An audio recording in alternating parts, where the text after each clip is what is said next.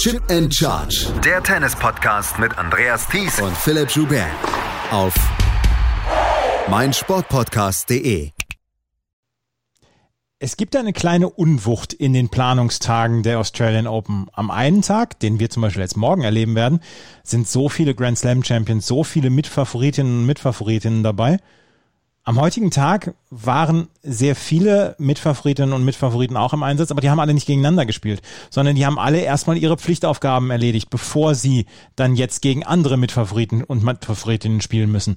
Und das hat die Sache heute ein wenig in eine Unwucht gebracht. Herzlich willkommen zu unserem neuen Daily, Daily Down Under hier von Chip in Charge auf meinsportpodcast.de. Mein Name ist Andreas Thies, natürlich wieder mit dabei, Philipp Schubert. Hallo Philipp. Hallo Andreas. War so ein bisschen Tag zum Durchatmen, oder?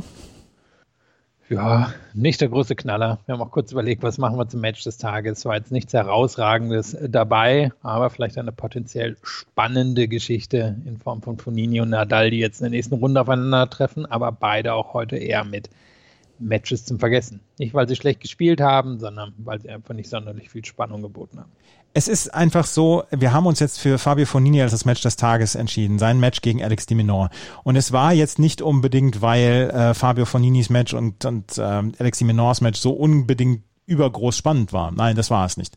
Fabio Fonini hat sehr, sehr klar gewonnen.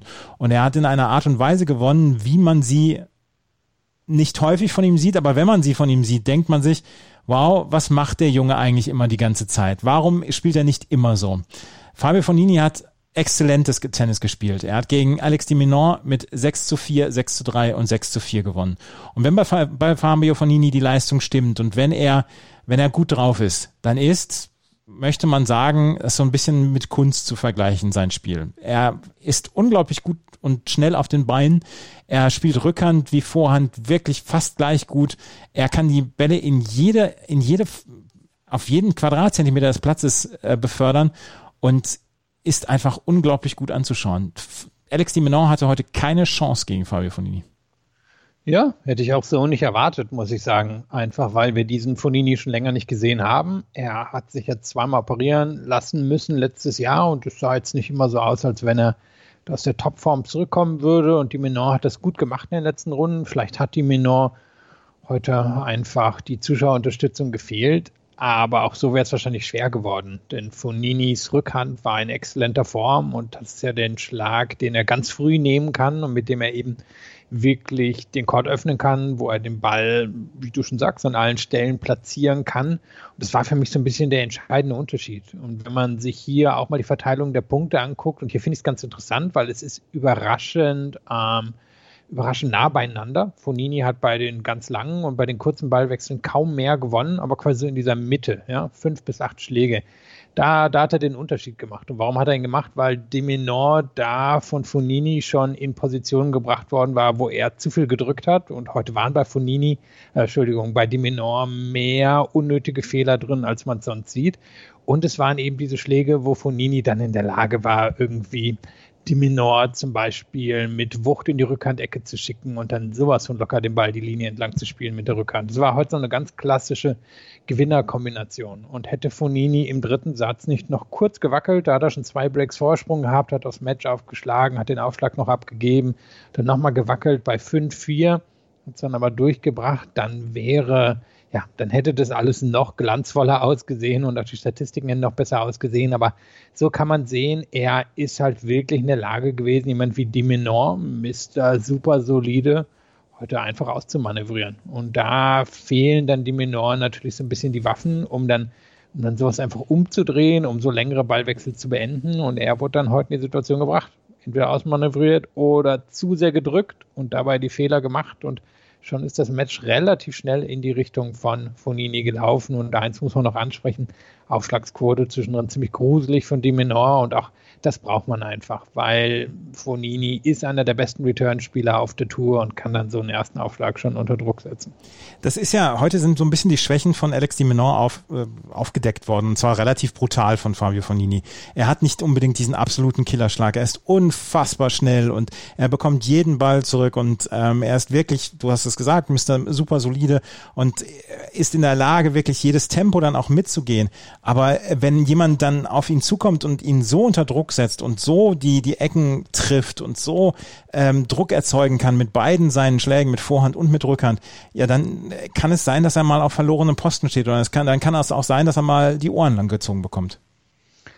Ja, wir nehmen ihn ja, glaube ich, kollektiv alle immer als relativ klein wahr, obwohl er wahrscheinlich von der Körpergröße ungefähr Roger Federer in die Augen blicken kann. Das Problem ist halt einfach, aus der Größe macht er nicht viel. Er verlässt sich halt darauf, sich unglaublich bewegen zu können. Er ist sehr schnell, darum kommt er viele Bälle ran.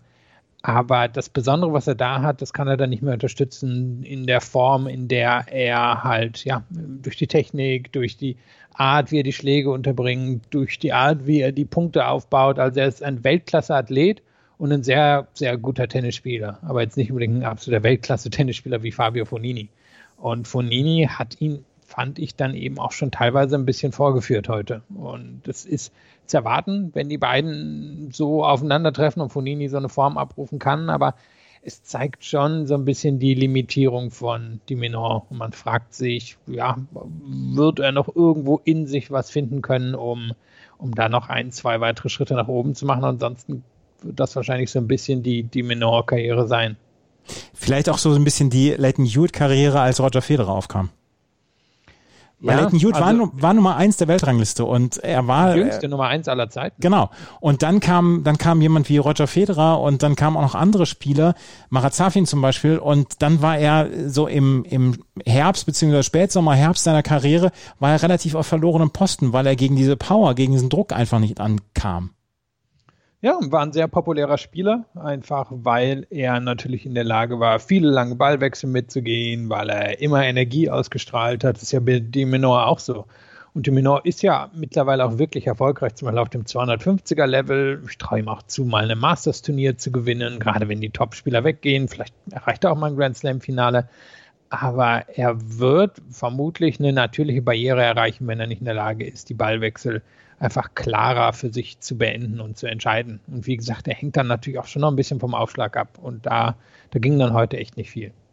Da ging tatsächlich leider nicht viel. Und jetzt können wir noch mal einmal gerade ein Wort über Fabio Fonini verlieren. Ich ich hadere ein bisschen so mit mir. Auf der einen Seite denke ich, wow, kann er nicht öfter so spielen, dann wäre er, dann wäre er auch in der Lage, mal die French Open zu gewinnen, so wie du es seit, seitdem wir diesen Podcast machen, prognostizierst.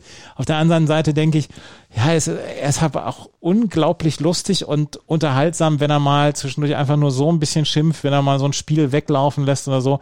Ich glaube, dieses Gesamtpackage von Fabio Fonini ist einfach unglaublich unterhaltsam. Und wenn man dann solche Matches von ihm bekommt wie heute, dann denkt man sich, ja, eigentlich alles in Ordnung.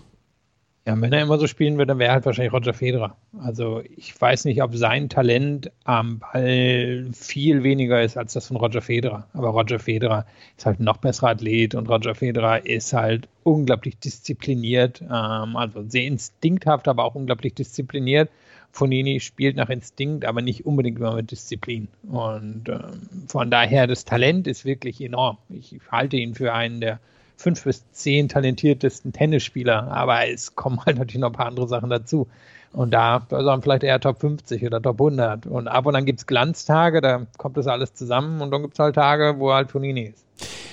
Wie sehr würde man sich einen Glanztag von ihm und von Rafael Nadal übermorgen wünschen? Rafael Nadal ist nämlich sein Gegner im, im nächsten Spiel. Rafael Nadal hat gegen Cameron Norrie ein bisschen zu kämpfen gehabt. 7-5, 6-2, 7-5. Der Aufschlag ist immer noch nicht zu 100 Prozent da von Rafael Nadal. Aber wenn er im Ballwechsel ist, ist eigentlich alles so wie immer. Wir haben schon beim letzten Mal darüber gesprochen. Die Vorhand ist halt immer noch da. Und die Vorhand hat er heute wieder gezeigt. Cameron Norrie hat am oberen Ende, glaube ich, seiner Skala ähm, gespielt. Aber Rafael Nadal hat das relativ souverän und relativ sicher dann auch in drei Sätzen gewonnen.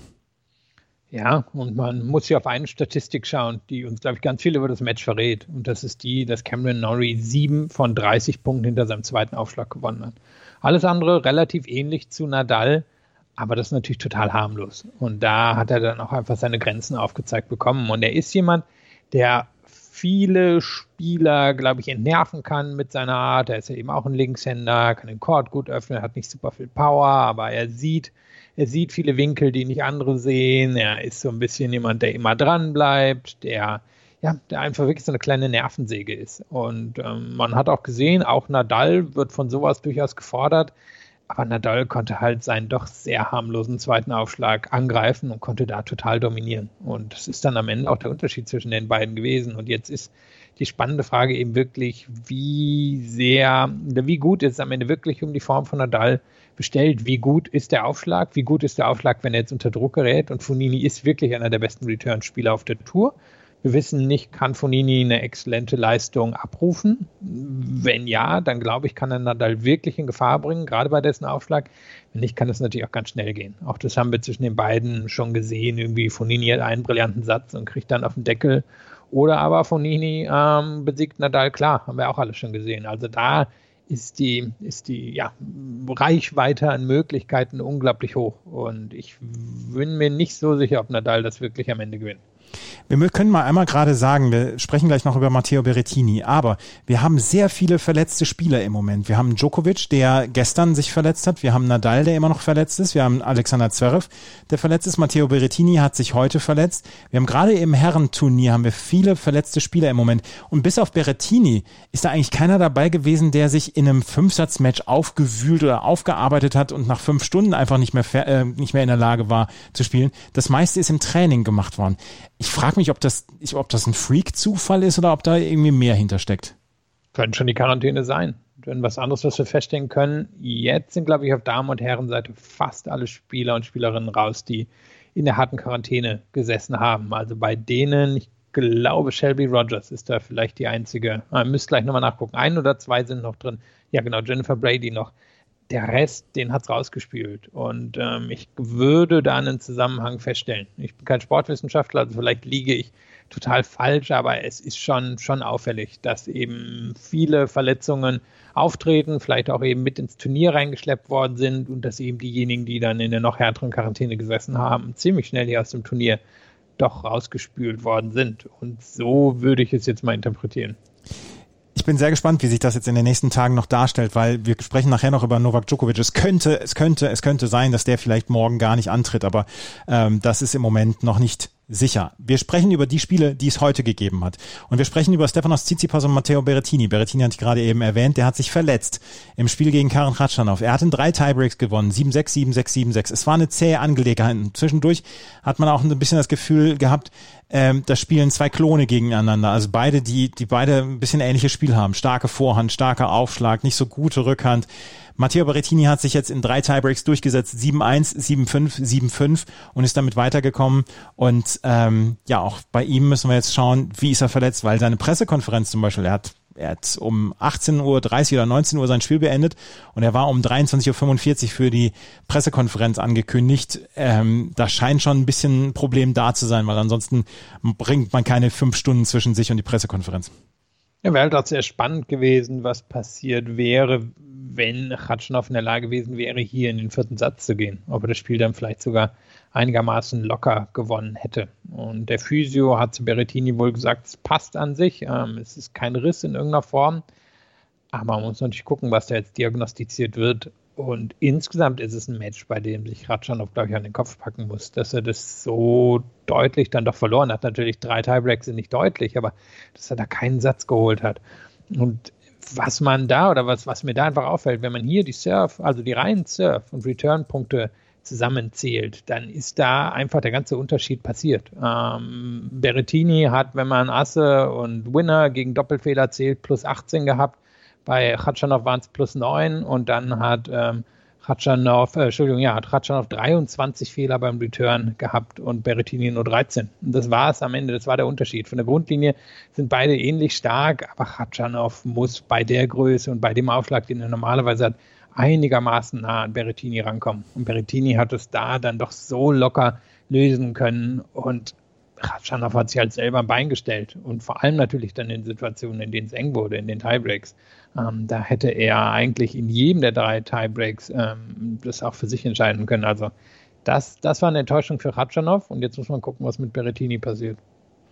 Berrettini ist, wie gesagt, verletzt. Wir wissen noch nicht, wie es ihm geht. Wenn er nicht verletzt ist, dann würde man sich auf ein Match gegen Stefanos Tsitsipas freuen können. Der hat nämlich gegen Michael Umer 6 zu 4, 6 zu 1 und 6 zu 1 gewonnen. Michael und Elias Umer gelten so ein bisschen als die größten Talente und größten Hoffnungen im schwedischen Herrentennis im Moment. Aber Michael Umer sind heute sehr klar die Grenzen aufgezeigt worden von Stefanos Tsitsipas, der überhaupt keine Probleme hatte, der auch so ein bisschen froh war, dass er nach seinem Fünfsatzschinken gegen Thanasi Kokinakis jetzt mal wieder ein bisschen Ruhe hatte hat kaum mehr als 90 Minuten gedauert.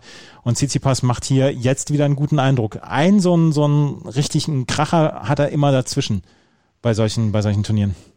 Ja, und man muss sagen, der Aufschlag von ihm mehr war total harmlos. Ja. Am Ende hat Tsitsipas fast 50 Punkte oder 50 Prozent der Punkte gegen den Aufschlag von ihm mehr gewonnen. Das sollte natürlich auf dem Level nicht passieren, aber das ist so ein bisschen natürlich auch der Ruf, der dem ihm mehr nacheilt. Das ist von der Grundlinie gut, ist ein guter Athlet, aber hat halt einfach einen Aufschlag, mit dem er sich stets selber im Weg steht. Und äh, Tsitsipas ist eigentlich nicht der große Return-Künstler und hat halt trotzdem heute ja 36 von 76 Punkten gegen den Aufschlag von Emer gewonnen. Und Emer war auf der anderen Seite total chancenlos gegen den Aufschlag von Tsitsipas. Und dann auf einem schnellen Court ist die Sache halt auch wirklich schnell entschieden. Und ich denke, Tsitsipas muss bei der jetzigen Situation um Berrettini dann doch relativ, als relativ klarer Favorit in das Match hineingehen. Normalerweise würde ich sagen, ja okay, vielleicht leichter Vorteil beim Aufschlag für Berettini und von der Grundlinie ist Tsitsipas einfach besser und sollte auch in der Lage sein, sich die Rückhand von Berettini vorzunehmen, aber es wäre eben relativ offenes Match und jetzt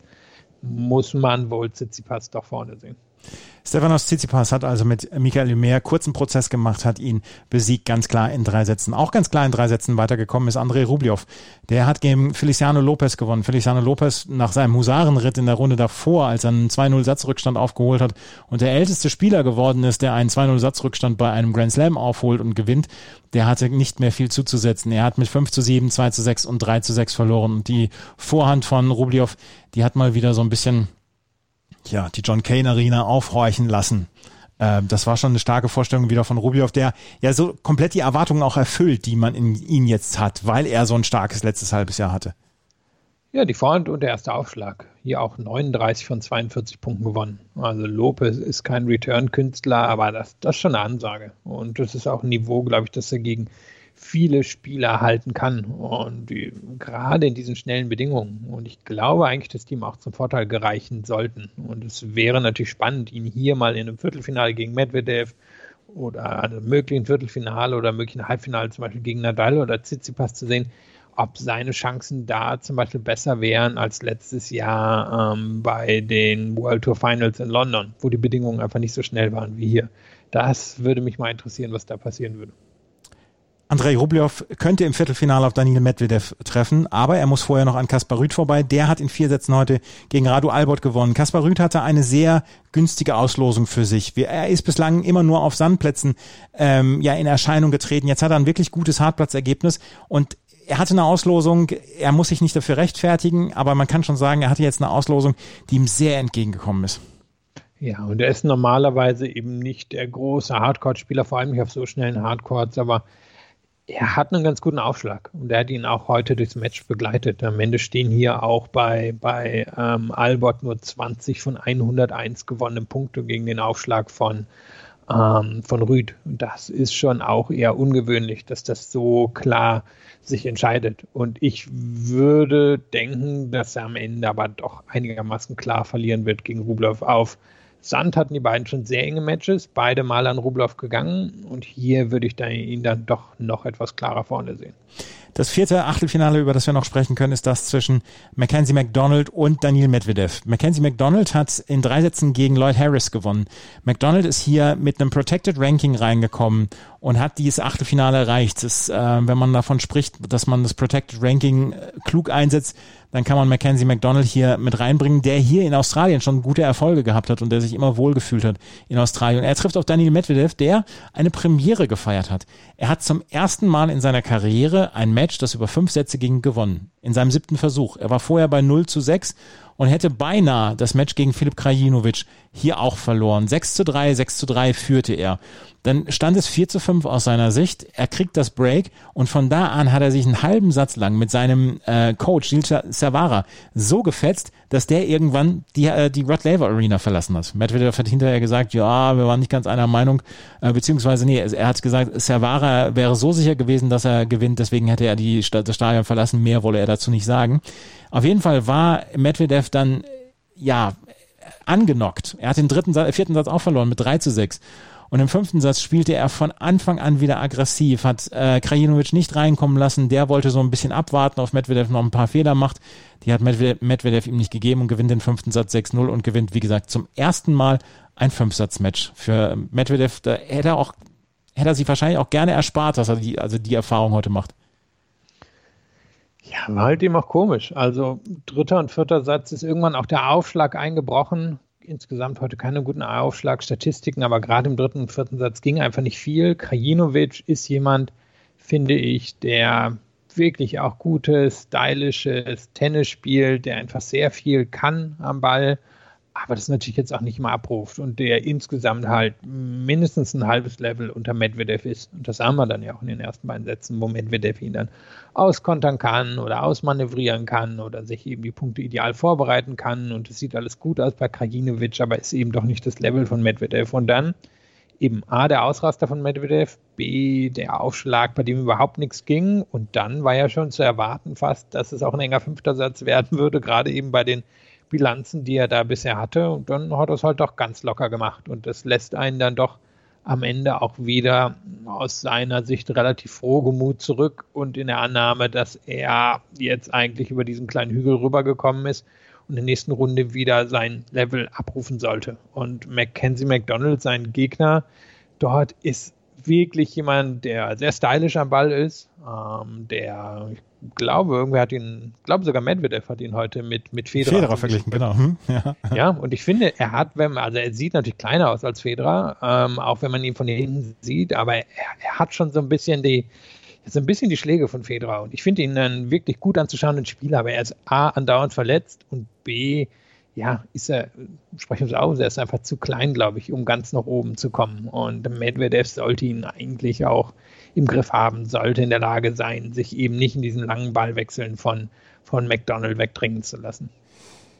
McDonald, der äh, legitime Nachfolger von Gregor Dimitrov, aber Dimitrov weilt noch auf dem Thron. Der spielt nämlich heute Nacht nicht vor 5 Uhr morgen früh gegen Dominik Thiem. Wir werden morgen Djokovic gegen Raonic sehen, Lajovic gegen Zverev, Dominik Thiem gegen Gregor Dimitrov und Felix Auger aliassim gegen Aslan Karatsev. Ich bin sehr gespannt, ob Aslan Karatsev nochmal einfach so durchballert durch Felix Auger aliassim, wie er es in den letzten Runden schon getan hat, wie er es unter anderem mit Diego Schwarzmann schon getan hat. Ich bin sehr gespannt, ob äh, Gregor Dimitrov Dominik Thiem Paroli bieten kann, ob Dominik Thiem wieder einen Fehlstart erlebt, so wie in den ersten drei Runden. Äh, ich bin sehr gespannt, ob, ob Alexander Zverev seine Favoritenrolle gegen Dujan Lajovic ja durchsetzen kann. Die hat er nämlich und ich bin gespannt, ob, Djoko, ob Djokovic gegen Raonic antreten wird können und wenn ja, wie gut er sein wird. Das sind so vier wirklich gute Spiele, die wir morgen erleben. Ja, und das mit den meisten Konsequenzen ist natürlich das von Djokovic. Ähm, er laut ESPN eben hat heute wirklich nicht trainiert, das hat er gestern schon angekündigt, sich untersuchen lassen. Ähm, er, so wie ich es verstanden habe, hat, sagt er, massive Probleme mit den Bauchmuskeln. Aber eben so richtig viele Infos sind da seit gestern auch nicht mehr rausgedrungen. Wenn er so verletzt ist, ja, also wenn er so verletzt, dass er rauszieht, dann wäre das natürlich schon, schon ein kleines Erdbeben für das Turnier, in das er als ganz klarer Favorit reingegangen ist. Wenn er spielt und nicht 100% fit ist, dann hat Raonic in der Theorie endlich eine Chance, nachdem er immer und immer wieder auf den Deckel bekommen hat, schon fast in Berdig-Manier. Und wenn Djokovic ähm, ja, fit genug ist, dann sollte er natürlich Raonic eigentlich im Griff haben. Aber es ist, wie gesagt, das Match mit den meisten Konsequenzen, äh, ja, eigentlich jetzt im ganzen Herrendraw. Absolut. Wenn Djokovic da jetzt morgen nicht antreten wird können, dann haben wir sieben Spieler, die sich Hoffnung machen auf einen Finaleinzug. Absolut. Also beziehungsweise. Ja, wir, wir, hätten einen Nadal, der auf einmal wirklich davonziehen kann in, im Gesamtranking. Wir hätten ein Team, der zum zweiten Mal hintereinander einen Hardcore Hardplatz äh, Grand Slam gewinnen könnte. Wir könnten totalen Überraschungssieger sehen. Es könnte sich für jemand wie Zverev auf einmal alles öffnen. Also da wäre ich wirklich gespannt. Wir werden es morgen erleben. Wir werden natürlich auch wieder äh, für euch unterwegs sein, unter anderem bei Twitter. Da folgt uns gerne at Chip und Charge. Wenn wir uns gleich wieder hören, dann werden wir über die Damen sprechen. Die haben nämlich auch einen relativ unspektakulären Tag gehabt, aber da freut sich dann auch alles auf den morgigen Tag, weil da sind dann so viele Grand Slam-Titel unterwegs. Da werden wir unsere helle Freude dran haben. Aber erstmal sprechen wir über die dritte Runde bei den Damen, denn da gab es auch einige Verletzungssorgen. Unter anderem Ash Barty. Das gleich hier bei Chip in Charge und im Tennis Talk auf meinsportpodcast.de. Was zum Teufel, du Bastard? Du bist tot, du kleiner Hundeficker. Und dieser kleine Hundeficker, das ist unser Werner. Ein ganz normaler Berliner Kleinstkrimineller, der dann aber im Knast das Ding seines Lebens dreht. Una Fantastica Risetta Perla Pizza. Er klaut seinem Zellengenossen ein Pizzarezept. Aber nicht irgendeins. Und mit dem eröffnet Werner dann die beste Pizzeria Berlins. Doch Werners Glück ist nur von kurzer Dauer. Denn es hagelt Probleme. Werners Pizzaparadies. Erstmals großes Kino- und Podcast-Format. Mit fetter Starbesetzung. Alina But, Kida Ramadan, Edin Hasanovic, Oliver Koritke, Ralf Richter, Ben Becker, Winfried Glatzeder, Anna Schmidt und viele mehr. Abonniert die Scheiße. Jetzt macht schon, mach! Das Daily Down Under, so häufig wie möglich während dieser 14 Tage Australian Open von uns gebracht, fängt jetzt mit den Damen an, beziehungsweise macht jetzt mit den Damen weiter und wir fangen an mit Ash Barty.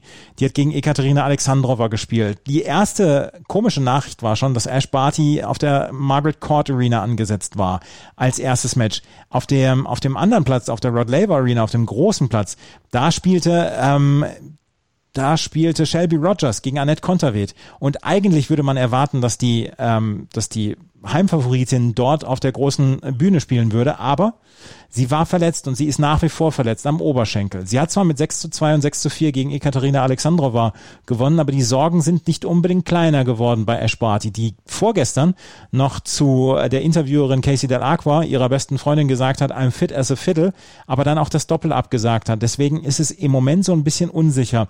Und dass Ash Barty nicht in der Rod Laver Arena, sondern dann in der äh, Margaret Court Arena angesetzt wird, das lässt schon so ein bisschen tief blicken, oder? Weil das könnte man dann nämlich auch damit verbinden, zu sagen, ja, vielleicht hatten die Organisatoren Angst, dass sie zurückzieht und ähm, die Night Session auf einmal verwaist wäre dann in der Rod Laver Arena. Alles möglich. Also Barty ist ja auch eine, die dann einfach nicht viel hergibt in der Presse. Die, die hat das ja zur Kunst gemacht, im Endeffekt einfach nichts zu sagen und dabei halt einfach sehr freundlich und Ossi-mäßig direkt zu sein. Also ich glaube, da werden wir nichts erfahren, solange sie hier noch im Turnier drin ist. Und ich denke, Alexandrova wird sich wirklich ein bisschen in den Hintern beißen, dass sie da dann doch recht klar verloren hat. Denn sie hat gut aufgeschlagen. Da würde ich fast sagen, war sie insgesamt pari mit Barty, aber sie hat halt doch sehr viele Ballwechsel weggegeben, wo sie in den Slice musste gegen, gegen Barty. Da ist ihr dann, wenn der zurückkam, einfach nicht viel gelungen. Und ich hätte gedacht, dass sie mit ihren flachen Schlägen da eigentlich besser unter den Ball kommt, dass sie da auch besser in die Ballwechsel reinkommt. Aber im Endeffekt war sie, umso länger die Ballwechsel gingen, ja, umso chancenloser war sie. Und das hätte ich so nicht erwartet. Und ähm, ja, ich glaube, es war schon eine verpasste Chance für Alexandrova. Barty in der Pressekonferenz, ich habe mir gerade nochmal das Transkript angeguckt, feels good. It's, it's a pretty small tape job that looks a little more dramatic just from wrapping it to try and keep it on, but no good. Felt like it didn't affect me at all today. It won't affect me at all. I'll be ready to go no matter what. Also, wollen wir Ash Barty glauben, dass da nichts ist, aber die nächste Aufgabe wird schwer genug für Ash Barty. Das ist nämlich Shelby Rogers. Und Shelby Rogers erlebt so in den letzten Monaten ihr Coming Out als Spitzenspielerin. Sie hat gegen Annette Konterweht mit 6 zu 4 und 6 zu 3 gewonnen. Im ersten Satz lag sie noch mit Break zurück, konnte das dann aber ausgleichen. Und Shelby Rogers auf so einem schnellen Platz mit ihrer natürlichen Power, die sie hat, ähm, wo sie früher so ein bisschen noch gestreut hat, trifft sie inzwischen die Linien und äh, sie spielt deutlich kontrollierter, immer noch mit der Power, aber sie schlägt jetzt inzwischen die Gegnerin, die sie schlagen sollte und Annette Konterweht ist meiner Meinung nach auf ihrer Augenhöhe und äh, ich glaube, wir hätten schon Shelby Rogers weiter oben im Ranking, wenn Corona nicht gewesen wäre. Das ist eine gefährliche Gegnerin für Ash. Ja, und Conterweight natürlich eine eben der letzten Spielerin aus der harten Quarantäne. Und das Spannende hier in dem Match ist ihr so ein bisschen eigentlich in den längeren Ballwechsel in die Luft ausgegangen. Ähm, wenn man auch da drauf guckt, quasi unentschieden bei allem bis, bis acht ähm, Punkte in den Ballwechsel. Und danach holt sich Shelby Rogers das mit 15 zu 3, bei allem, was länger als neun Punkte ist. Und teils Winner, teils hat sie die Unforced Error rausgeholt aus Counterweight, aber da, da war sie einfach fitter, da war sie besser, da war sie sicherer, umso länger die Ballwechsel wurden. Und äh, das ist eher ungewöhnlich, dass ein Match quasi in der Kategorie entschieden wird und nicht, nicht über einen Aufschlag oder Return oder so. Und das spricht einfach für das Level, was Rogers im Moment von der Grundlinie hat. Und sie, sie hat eigentlich, ja, würde ich schon sagen, so, so ein Kanepi-Potenzial oder so. Also Kanepi war auch schon mal in den Top 20, war einfach eine, die, die über Jahre, auch wenn sie dann immer mal wieder zurückgefallen ist, aber über Jahre oben an dem Niveau dran war. Und ich glaube, so eine Karriere hat Rogers eigentlich auch in sich drin. Und ähm, sie hat definitiv die Chance, ähm, Barty in Gefahr zu bringen. Jetzt die Frage, wie kann sie umgehen mit dem Slice von Barty? Tut sie sich da ähnlich schwer? Läuft sie da auch rein? Oder kann sie den einfach in Schach halten? Und dann, denke ich, hat sie wirklich eine Chance. Shelby Rogers, was auch auffällig ist, sie hat unglaublich im körperlichen Bereich gearbeitet, ist im Moment sehr, sehr fit, hatte ja auch eine schwere Knie-OP vor ein paar Jahren, ist dann wieder zurückgefallen, kam dann wieder, ich weiß noch ganz genau, ich habe ihr erstes Match damals in Charleston gesehen, äh, wo sie wieder zurückgekommen war, da hatte sie, da hatte sie mit Tränen zu kämpfen, weil sie diese lange Zeit hatte, wo sie verletzt war. Und jetzt scheint sie wirklich genau da zu sein, wo sie hin möchte, nämlich die großen Gegnerinnen besiegen können und ähm, wirklich ja, allen Spielerinnen gefährlich sein zu können. Ash Barty gegen Shelby Rogers, eins der besseren Achtelfinals in der oberen Hälfte. Wir können über äh, Jennifer Brady sprechen und Donna Vekic, die auch gegeneinander spielen werden. Jennifer Brady mal wieder keine Probleme gegen Kaya Juvan. Neben äh, Mackenzie McDonald, die zweite Spielerin vom UCLA College, die das Achtelfinale erreicht hat. Es war den Amerikanern heute sehr, sehr wichtig, das möglichst häufig zu betonen. Und sie trifft auf Donna Vekic, die ein fast verloren geglaubtes Spiel gegen Kaya Kanepi ähm, ja, umgedreht hat. 5 zu 7, 7 zu 6 und 6 zu 4. Es war ein zähes Ring. Es war nicht immer das beste Match, aber es war sehr spannend.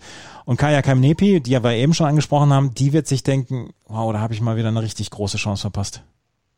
Ja, und am Ende war es äh, interessanterweise ein Unentschieden bei den Punkten. 115 zu 115. Sieht man jetzt auch nicht allzu häufig, dass das passiert. Und hier war es ja schon eine Aufholjagd. Also Canepi lag, meine ich, 6-4, 3-0 vorne, hat dann eben den Matchball im zweiten Satz, fällt dann auch nicht komplett weg im dritten Satz. Aber Vekic, ja, ähm, hat vielleicht, bin ich mal überlegen, eines der besten Matches der letzten zwölf Monate gespielt. Sie sie, ich meine, sie war so jung, als sie nach oben gekommen ist, dann zurückgefallen, hat sich dann auch nochmal in dieser, ja, in dieser Ära Torben Belz nochmal als Top 20 Spielerin etabliert, ist aber wieder zurückgefallen, jetzt schon wieder auf dem Weg nach oben und das Potenzial ist immer da. Sie ist natürlich ein bisschen statisch in der Art, wie sie spielt. Sie ist nicht die Beste darin, sich zu bewegen. Und darum hätte ich auch gedacht, dass Kanepi eine ganz gute Chance hat, indem sie eben so lange zermürbende Ballwechsel daraus macht. Vielleicht wurde Kanepi dann am Ende einfach ein bisschen, bisschen erschöpft, er war ein bisschen erschöpft, aber es ist für mich vor allem ein beeindruckender Sieg von Vekic, den ich so auch nicht erwartet hätte. Sie arbeitet ja seit September dann auch mit Sam Summit zusammen, nachdem sie sich von Torben Beels getrennt hat, beziehungsweise Torben Beels sich von ihr. Wie es jetzt genau gelaufen ist, das wissen wir nicht. Aber sie ist jetzt mit Sam Summit zusammen und es scheint so die ersten Früchte zu tragen, weil sie war ja auch so ein bisschen in Vergessenheit geraten in den letzten Monaten. Ja, es ist halt auch bei ihr so, sie hatte halt nicht diesen einen riesigen Durchbruch. Sie, sie hat nicht das eine Ostapenko-Turnier hingelegt, wo sie auf einmal ein Grand Slam-Turnier gewonnen hat. Sie war immer da, die letzten Jahre. Aber es hat halt das eine ganz Besondere gefehlt. Und ich glaube, deswegen kann so jemand dann auch eher mal in Vergessenheit geraten, als jetzt, als jetzt ein Spieler oder Spielerin, die den einen ganz, ganz großen Sieg oder als einer ein ganz großes Resultat hat. Auf jeden Fall steht Donna Vekic jetzt im Achtelfinale gegen Jennifer Brady und ich habe es gesagt, Jennifer Brady hat ihre Aufgabe Kaya Juvan sehr souverän erledigt. Zwei Spielerinnen, die heute auch stark aufgespielt haben, das sind Elise Mertens und Karolina Muchova. Karolina Muchova hat gegen Karolina Pliskova den ersten Satz mit 7 zu 5 gewonnen, lag im zweiten Satz mit 5 zu 0 zurück, hat hinterher in der Pressekonferenz gesagt, ja, ich habe aber gesehen, dass ähm, Pliskova nicht so richtig selbstbewusst war, dass sie so ein bisschen gewackelt hat und da habe ich gedacht, dann bleibe ich dran. Und die, der Lohn dafür war, dass sie die nächsten sieben Spiele gewonnen hat und mit 7 zu 5 und 7 zu 5 gewonnen hat. Und sie trifft auf eine im Moment in der Form ihres Lebens spielende Elise Mertens, die gegen Belinda Bencic keinerlei Probleme hatte. Belinda Bencic, gruselige Aufschlagsquote im zweiten Satz, also hat wirklich nicht viel getroffen, aber trotzdem, Mertens ist im Moment, äh, man muss es ja sagen, sie ist in der Form ihres Lebens. Ja, sechs Punkte beim eigenen Aufschlag über das ganze Match verloren gegen Bencic. Und das ist schon erstaunlich. Und Bencic ist, glaube ich, nicht super weit entfernt von ihrer, von ihrer Bestform. Ähm, braucht wahrscheinlich einfach nochmal 10, 15, 20 Matches in der ersten Jahreshälfte, um da wieder richtig nah ranzukommen. Aber du hast schon gesagt, Aufschlag war schwach. Sie hat einfach nichts gegen den von, von äh, Mertens ausrichten können. Und das würde man natürlich so auch nicht erwarten. Ähm, das war schon erstaunlich. Und um bei erstaunlich weiterzumachen, war dann am Ende die Leistung von Pliskova. Die hat das Match wirklich im Aufschlag und im Return weggegeben. Also zehn Doppelfehler habe ich bei ihr selten gesehen, eine schwache Aufschlagsquote und dann insgesamt 22 Unforced Errors und Forced Errors beim Return. Das ist, ähm, das ist wirklich selten auf dem Level, dass man das sieht. Und es ist einfach ein riesiger Unterschied zu dem, was Muchova heute gemacht hat. Und ähm, ja, also das ist ein bisschen, ist nicht unbedingt unerklärlich, aber es ist schon sehr erstaunlich. Und ähm, Plischkova scheint in einer etwas tieferen Schaffenskrise zu sein, als ich es ähm, auch gedacht hätte jetzt in den letzten Monaten. Ähm, Plischkova hat auch in der Pressekonferenz gesagt, dass sie im Moment kein Selbstbewusstsein hätte und sich in allen drei Matches nicht so richtig wohlgefühlt hätte. Und das hat man ihr auch angesehen, das hat man ihr gesehen. Sie man, man hat ein bisschen das Gefühl, sie ist häufig zu spät am Ball, dass sie sich nicht richtig gut bewegt. Sie ist groß, sie muss sich gut bewegen, sie braucht eine gute, gute Bewegung, auch wenn sie eine größere Reichweite hat, aber dass sie häufig zu spät am Ball war, ja, und dann so viele Fehler, was du gerade gesagt hast, und ähm, so wenig Punkte dann äh, beim Return, das war, das ist schon, äh, ja, besorgniserregend so ein bisschen bei ihr. Ich habe es gerade nochmal entgegengezählt. Also Surf and Return hat sie 8 zu 32 Punkte ja. gemacht. Und bei Muchova stehen am Ende 5 zu 10. Also minus 5 auf der einen und minus 24 auf der anderen Seite. Das ist ein 19 Punkt Unterschied. Das ist ziemlich genau der Unterschied, den die beiden am Ende auch im Match hatten. Ähm, ja, 11 Punkte Unterschied. Also von der Grundlinie nicht mal unbedingt eine Vollkatastrophe für Pliskova beim Aufschlag und Return, aber schon. Und da ist ihr Spiel natürlich auch drum aufgebaut. Das ist, warum sie so besonders ist. Ja, für ihre Größe und wie schlaksig sie ist, ist sie eine gute Grundlinienspielerin, aber das, was ihr Spiel besonders macht, ist dieser Aufschlag. Das ist der Grund, warum sie so weit oben im Ranking ist. Und wenn der so abstinkt und wenn sie solche Schwächen zeigt beim Return, dann ist das wirklich problematisch. Elise Mertens gegen Karolina Muchova im Achtelfinale, auch eine Partie, auf die wir uns freuen können. Und eine Partie, auf die wir uns auch noch freuen können, ist Jessica Pegula gegen Elina Svitolina. Pegula spielt hier wirklich herausragend gut, hat gegen die äh, Französin Christina Mladenovic mit 6 zu 2 und 6 zu 1 gewonnen. Und auch Svitolina genießt hier so langsam die Zeit äh, bei den Australian Open. Sie hat gegen Julia Putintseva mit 6 zu 4 und 6 zu 0 gewonnen. Und gegen Putintseva, die sich in den letzten Monaten in sehr guter Form gezeigt hat, ist das kein selbstverständliches Ergebnis. Pegula und Svitolina zwei Spielerinnen, die in Form sind, die richtig guter Form sind im Moment. Ja, also super Leistung von Pegula. Enttäuschend, wie wenig Chancen Mladenovic eigentlich in den Ballwechseln hatte. Ich meine, sie ist, denke ich mal, 10 bis 15 Zentimeter größer als Pegula. Vielleicht liege ich hier falsch, vielleicht täuscht die Perspektive, aber so wirkt es.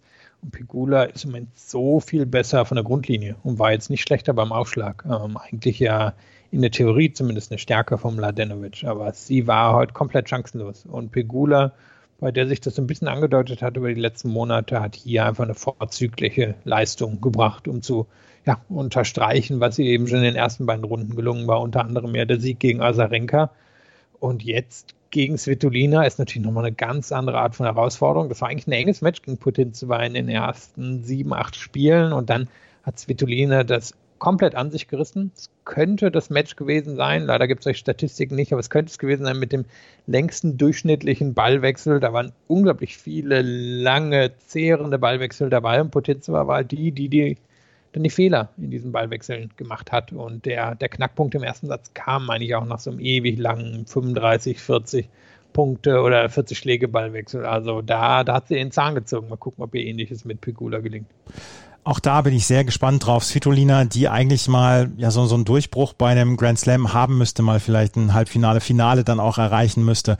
Ähm, und ja, vielleicht ist es ja dieses Mal, gerade dann, wenn man nicht darüber nachdenkt, dass sie vielleicht dann dran ist. Worüber wir noch sprechen können, ist, dass äh, Vera Svonareva und Laura Siegemund ins Achtelfinale eingezogen sind. Die treffen jetzt im Achtelfinale morgen auf Elise Mertens und Arina Sabalenka und auch Thanasi Kokinakis und Nick Kyrgios haben ihre erste Runde gewonnen. Das wäre eigentlich, hätte eigentlich vorgestern schon angesetzt werden sollen, aber das war der Tag, an dem das Match von äh, Nick Kyrgios so lange gedauert hat und da wollten sie die Organisatoren Kyrgios nicht zweimal spielen lassen und ähm, ansonsten können wir noch sagen, wir werden morgen bei den Frauen, wenn wir 31 Grand Slam Titel auf dem Platz erleben. Natürlich ist Serena Williams mit 23 dabei, aber auch Gabinia Muguruza, Naomi Osaka, äh, Simona Halep und Iga Swiatek haben schon Grand Slam Titel geholt. Arina Sabalenka ist noch mit dabei, Suwaje und Maketa Vondrushova. Wenn man noch die Grand Slam Titel von Suwaje dazu zählt, hat man auch noch ein paar. Also, da ist morgen unglaublich viel Klasse dabei und drei von vier Matches, hätte ich jetzt gesagt, könnten auch ein Halbfinale oder ein Finale bei dem Grand Slam sein. Ja, auf jeden Fall. Und Vandrusche war eine Finalistin bei ja. einem Grand Slam Turnier. Also die haben wir auch noch dabei. Eigentlich nur Sabalenka und Niger, die bisher nicht mindestens ein Finale erreicht haben. Ich hoffe, liegt nicht falsch, aber ich meine, ja, das dürfte so sein. Ja, und dann haben so. wir noch am Sonntagmorgen deutscher Zeit Alexander Zverev, der, der eben die Night Session bekommt und dann die vielleicht Night Session ganz spät noch von Novak Djokovic gegen Milos Raonic. Ich denke, da, da wollten die Veranstalter auf der ganz sicheren Seite sein und haben ihn dann halt als zweites Match in die Night Session auf der Rod Laver Arena hinter Schiontek und Halep gesetzt, um zu gucken, was da ähm, passiert. Also die, die, ähm, der Tag morgen in der Rod Laver Arena, der wäre jeden Cent Geld wert, wenn man denn sich dann Tickets kaufen könnte für diesen Tag. Es beginnt um 1 Uhr mit Gabinia Muguruza gegen Naomi Osaka. Wir gehen davon aus, dass es dann auch für den amerikanischen Markt so gelegt worden ist, dass man um 19 Uhr abends dann dort äh, spielen kann oder dass es gezeigt werden kann. Dann Arina Sabalenka gegen Serena Williams. Nicht vor 21 Uhr amerikanischer Zeit, können wir dann ja auch nochmal sagen. Danach Dominik Thiem gegen Gregor Dimitrov. Nicht vor 5 Uhr deutscher Zeit. Also da könnt ihr euch den Wecker stellen. Nicht vor 5 Uhr wird ähm, Dominik Thiem gegen Gregor Dimitrov antreten. Dann Iga Swiatek gegen Simona Halep um 9 Uhr und dann gefolgt von Novak Djokovic gegen Milos Raonic. Also es ist ein wundervoller Tag morgen, den wir erleben werden. Und wir werden dann auch in der Margaret Court Arena dann äh, Suai Shea gegen Marketa Mondrushova erleben. Danach Felix Auger-Aliassime gegen Aslan Karatsev. Dann das Doppel Thanasi Kokinakis und Nikirios gegen Wesley Kohlhoff und Lukas Kubot und dann nicht vor 8.30 Uhr deutscher Zeit Alexander Zverev gegen Dujan Lajovic. Wie gesagt, folgt uns auf Instagram, Twitter und Facebook. Dort werden wir für euch dann auch ähm, da sein und ähm, werden alle Fragen beantworten, falls welche da sind und werden auf Instagram dann so ein bisschen den Tag damit begleiten. Wenn euch das gefällt, was wir machen, freuen wir uns über Bewertungen, Rezensionen auf iTunes. Folgt uns auf Twitter, Facebook und Instagram, ich habe es gesagt. Und ansonsten können wir sagen, vielen Dank fürs Zuhören. Bis morgen. Auf Wiedersehen.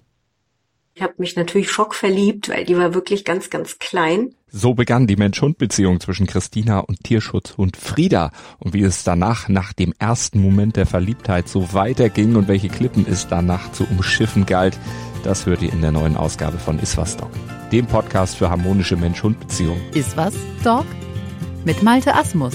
Überall, wo es Podcasts gibt. Chip and Charge. Der Tennis-Podcast mit Andreas Thies und Philipp Joubert. Auf meinsportpodcast.de.